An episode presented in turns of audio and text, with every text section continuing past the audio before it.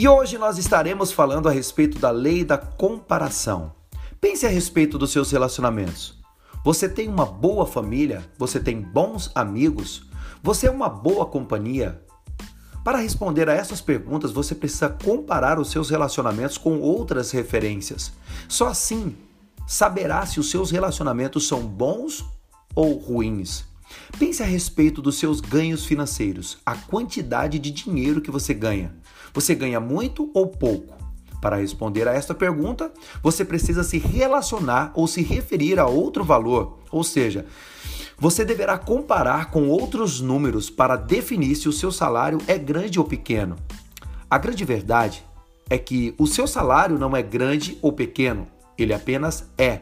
Ele só passa a ser grande ou pequeno quando você passa a se valer da lei da comparação e compara com outros salários, com outros ganhos. A casa que você mora é grande ou pequena? Ela não é nem grande nem pequena, ela apenas é. Para definir se sua casa é pequena ou grande, você deve compará-la com outras casas. Essa é a lei da comparação. Nada é bom e nem ruim. Nada é grande ou pequeno. Nada é alto ou baixo. Tudo simplesmente é. A lei da comparação é quem define a forma como medimos ou definimos os valores das coisas. O apóstolo Paulo, em Romanos, capítulo 7, versículo 7, diz assim: Que diremos então? A lei é pecado? De maneira nenhuma. De outro fato, ou de fato eu não saberia o que é pecado a não ser por meio da lei, pois na verdade eu não saberia o que é cobiça se a lei não dissesse não cobiçarás. Paulo não sabia o que era pecado, até que teve encontro com a lei. E o que é a lei? A lei é a manifestação de Deus. Significa que se você conhecer a palavra de Deus e comparar a sua realidade com o que a Bíblia está dizendo, você terá acesso a outra dimensão e você deverá aumentar os seus padrões, os seus valores. Você vai perceber a distância que há entre você hoje e os resultados poderosos de uma vida de obediência à palavra de Deus. E então, cheio do Espírito Santo e por meio da disciplina, começará a corrigir sua maneira de pensar, suas atitudes e certamente colherá os resultados de sua vida de obediência. Afinal de contas, Deus não predestinou as nossas escolhas, nossas decisões, mas Deus predestinou as consequências e os ganhos, benefícios de uma vida de obediência aos princípios. Muitas pessoas acabam por utilizar essa lei da comparação contra elas mesmas, quando querem ter uma vida melhor, ter mais comunhão com Deus, ter uma família unida, serem mais saudáveis, ter mais felicidade, mais alegria, mais riqueza, mais prosperidade. E sempre quando pensam em ter uma vida melhor, pensam em como seriam suas vidas a partir de números e comparam com sua realidade. E ao comparar com a sua realidade, vem tudo como um sonho muito distante, pois a lei da comparação faz com que estes números sejam grandes, tão grandes, que ela acredita ser impossível conseguir ou ter essas conquistas em suas vidas, em sua vida pessoal. Paulo afirma em Romanos capítulo 7, versículo 15: Não entendo o que faço, pois o bem que eu quero, eu não faço, mas o mal que eu não quero, esse eu faço.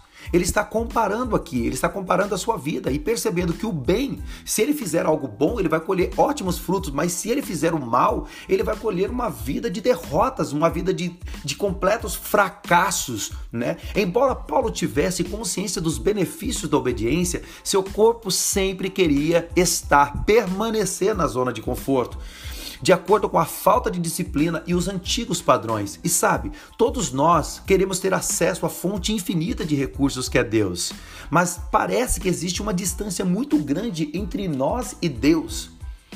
O apóstolo Paulo enfrentou esse dilema também. Em Romanos capítulo 7, do versículo 21 ao 24 diz assim: Assim, encontro essa lei que atua em mim. Quando eu quero fazer o bem, o mal está junto de mim. No íntimo do que do, do meu ser eu tenho prazer na lei de Deus, mas vejo outra lei atuando nos membros do meu corpo, guerreando contra a lei da minha mente, tornando-me prisioneiro do pecado que atua em meus membros. E ele chega ao ponto de dizer: Miserável homem que sou, quem me livrará do corpo sujeito a esta morte? Ao comparar sua vida com a realidade do reino, Paulo entrou em desespero, pois o seu desejo era ter comunhão, compreensão plena das leis de Deus e viver uma vida em plena sintonia, em plena conexão e ter a vida abundante que foi prometida por Jesus Cristo. Mas os seus esforços puramente humanos para ter uma vida abundante se esgotaram. Seu esforço, sua disciplina, sua obediência a princípios era um esforço inútil até que ele conheceu o Senhor Jesus Cristo, o nosso Salvador, o caminho, a verdade e a vida.